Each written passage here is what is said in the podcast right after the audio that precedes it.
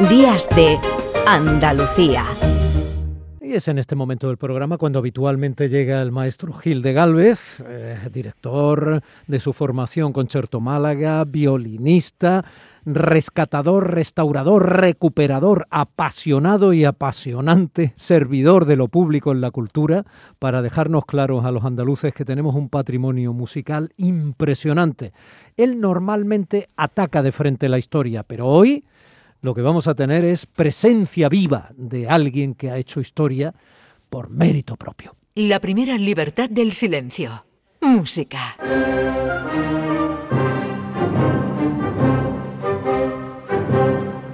Bueno, no es que vayamos a tener a Beethoven, ¿no? Eh, José Manuel Gil de Galvez, buenos días. Buenos días, bueno, vamos a tener a Manuel Carra, escúchalo.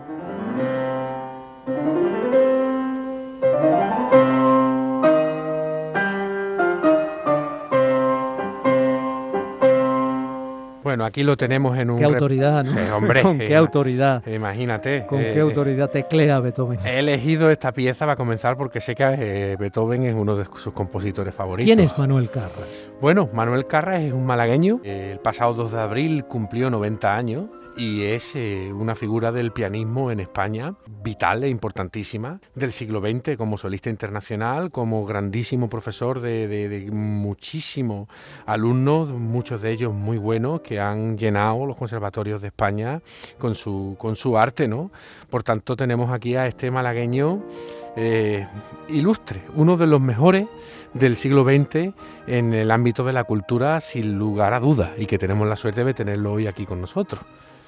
Don Manuel, buenos días. José Manuel, encantado de saludarte. ¿Cómo estás? Muy bien. Pues estamos estupendamente porque tanto para el maestro Gil de Galvez como para mí es una es un honor y es una suerte tener la posibilidad de hablar con alguien de su calidad musical y humana, señor Manuel Carra. Bueno, eh, estoy a vuestra disposición. Don Manuel, ¿cómo se vive el día a día? Permítame que le haga esta pregunta un poco boba, que se le suele hacer a las personas mayores, pero ¿cómo se vive el día a día con 90 años? Bueno, eh, yo tengo buena salud afortunadamente, pero en cambio tengo dos problemas muy serios. Uno es la vista, que veo muy mal, tengo degeneración macular. Eh, mi oftalmólogo me aseguró que no tengo por qué quedarme ciego a causa de esa enfermedad, me aterra la, la posibilidad, claro. Ya. Y el día día, bueno, pues eh, ya me gustaría estudiando, estar estudiando el piano, pero la verdad es que tengo, tuve hace, hace años, sufrí una depresión importante y desde entonces prácticamente dejé ya, ya, ya- Don Manuel, ¿el piano se estudia o se disfruta? el piano se estudia y se disfruta. Ambas cosas no son incompatibles, ni mucho menos. Ah, ¿Y qué tiene el piano? Otra pregunta boba, pero usted me lo va a permitir todo. ¿Qué tiene el piano que no tenga otro instrumento? No voy a hacer la broma de decirle que tiene el piano que no tenga la flauta dulce. No, pero Tiene la, la, la ventaja de ser un instrumento enteramente polifónico. Claro que sí. Lo Yo tiene todo. Una gran virtud que tiene, que tiene el piano, como el órgano, como cualquier instrumento de teclado. Aunque el piano es el instrumento que tiene un repertorio amplísimo y, bueno, eh, desde, desde que desde su invención a finales del siglo XVIII, XIX, pues eh, ha generado una, una literatura amplísima y, y un repertorio bueno, ¿y eso de que es un instrumento polifónico qué quiere decir? ¿Que tiene una orquesta metida dentro? prácticamente. Bueno, maestro, maestro, eh, eh, vamos a recordar un poquito sus pasos por Málaga, su ciudad natal, ni más ni menos, que nació en el año 31 ¿eh? y estudió con María Luisa Soriano y Julia Torra. Déjame que lea un momentito unas declaraciones que hizo usted hace algunos años sobre eh, ese, lo que se recuerda de, de- de- de estas profesoras, ¿no? Y dijo usted, bueno, tengo un recuerdo realmente entrañable, para mí supusieron mucho. La influencia fue muy grande en el terreno afectivo, pero sin duda mis primeros pasos fueron muy bien guiados por estas dos profesoras de las que yo soy eternamente deudor. Es para ponernos un poco en situación porque es verdad que la infancia es una época muy importante de la vida y que marca mucho y que usted estuvo aquí hasta los 14 años que me comentó el otro día que vivió en la Florida y en el camino de Antequera. Mm, Un poco más, yo estuve en Málaga hasta los 16. Hasta los 16, sí, sí, sí. Eh, al final son los años, unos años muy, muy importantes. cómo me puede contar? ¿Qué recuerda de aquella Málaga desde entonces? Bueno, a mí, yo sigo sintiéndome malagueño, a pesar de que llevo mucho más, muchos más años viviendo en Madrid de lo que he vivido en Málaga. Pero sigo sintiéndome malagueño, me gusta mucho mi tierra. Bueno, como usted me indicó, vivió en la, en la finca La Florida, ¿verdad? Eh, el camino de Antequera, cerca de lo que hoy es para situarnos los malagueños entre, digamos, entre el, hospital regional y, Teatinos, ¿no? Eh, eh, ¿Qué recuerdo tiene de aquello, de, de, esta zona de Málaga? ¿Ha vuelto usted después de tiempo? Porque Málaga ha cambiado mucho. Yo Málaga sí la he encontrado muy cambiada, desde luego, pero también muy reconocible. Pero me, he ido a, mi barrio también para ver, he visto ya cómo se, cómo se derrumbaba el colegio que era, el que era maestro mi padre y mi casa, que también he visto cómo se... De, la última vez que lo he visto ya tenía medio tejado. ya, estaba, ya estaba en ruina mi casa.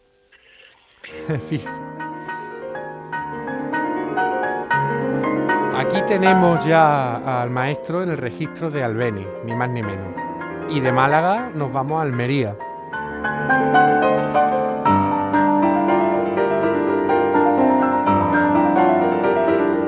Increíble, el, sonido de, Manuel Carra es maravilloso. Eh, estrenó piezas de Cristóbal Hafter, de Manuel Castillo. estamos ante uno de los grandes de nuestro, eh, la historia del piano español en el siglo XX tocó con la Orquesta Nacional, la, de la radio, la Municipal de Barcelona. Eh, también he querido sacar, para la siguiente cuestión que le vamos a trasladar al maestro, una pieza de Manuel de Falla, que es la fantasía bética, que yo creo que es de las más complicadas que existe en el repertorio pianístico español.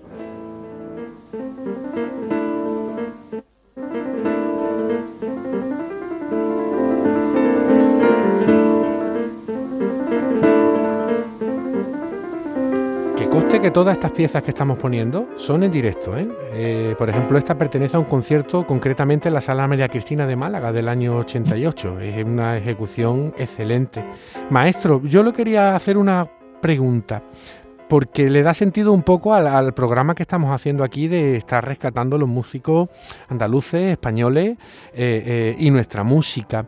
¿A qué cree que se debe que la música española no ha tenido una potencia más importante en, lo que es la música universal, ¿no? Más allá de, del concierto de Aranjuez de Rodrigo, del gran maestro Falla y, en el piano en Albeniz y Granado, eh, por, qué no hemos conseguido colocar a más compositores nuestros en ese contexto internacional?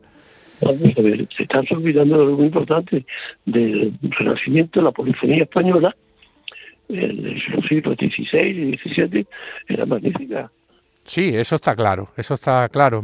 Pero me refiero más ya a partir del 19 y de lo que del 18, cuando ya tenemos el... Es que el siglo que enamora a José Manuel, eh, señor Carra, es el 19. sí. Esa es su herida. Cuando ya tenemos un lenguaje musical más que conocemos nosotros, ¿no? Pero está claro, tiene toda la razón. Esa es su herida y, lleva muchos domingos aquí eh, probando con hechos como muchos de los grandes compositores de todo el mundo se enamoraron de Andalucía y de lo que hacían los músicos andaluces.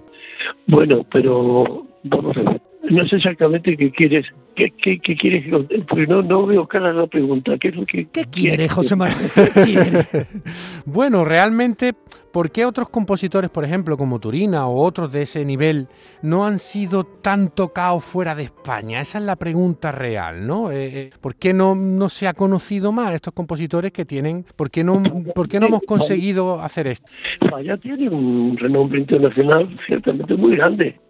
Lo que yo no entiendo bien es como una obra como, como Iberia de Albeniz, no es, no, está siendo atendida por los pianistas contemporáneos, eh, que van tanto Rachmaninoff porque es muy difícil y muy brillante, y se olvidan, por ejemplo, del, de la pieza y del interés que tienen todas las, piezas de obra más importantes del Beni, porque escribió mucho, escribió mucha música pequeña, digamos. Obras grandes, obras, bueno, óperas, eh, también dedicó un tiempo, escribió algunas obras, yo no, yo no conozco las óperas del Beni pero la, Iberia me parece una obra fundamental en la historia del piano importantísima, a un, nivel muy alto.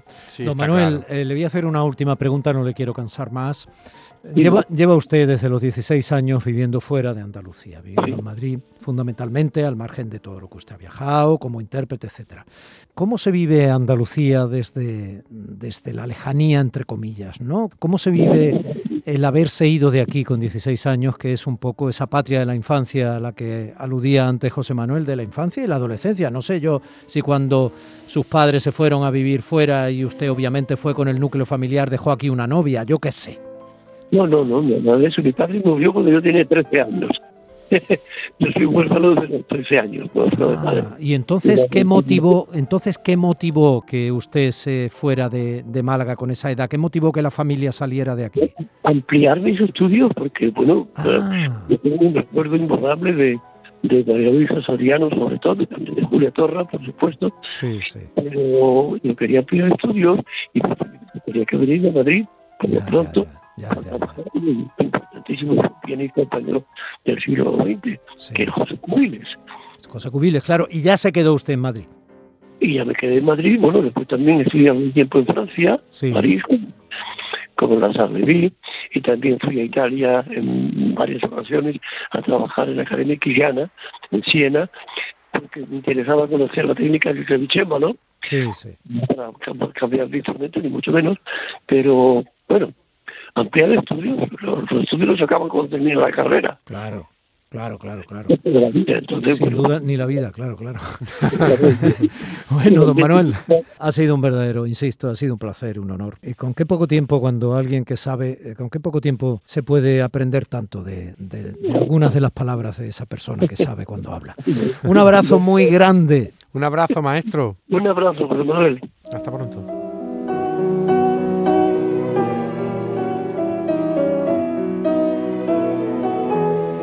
Genio y figura, ¿eh? Sí, sí, sí, sí. No por tener 90 años ni tener la edad que se tenga, deja uno de ser exactamente quien es. Ah, sí, el carácter, la impronta que tiene y sobre todo, lo más importante, la sensibilidad que tiene tocando el piano, que, es realmente única. Aquí lo oímos con Chopin, el concierto número uno.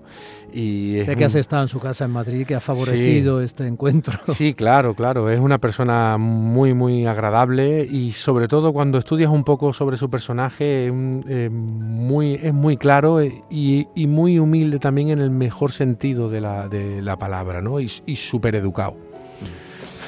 Bueno, claro, con tanto estudio. Manuel Carra, una leyenda viva de nuestra música. Muchísimas gracias, maestro. Semana que viene. Hasta la semana que viene, Domi.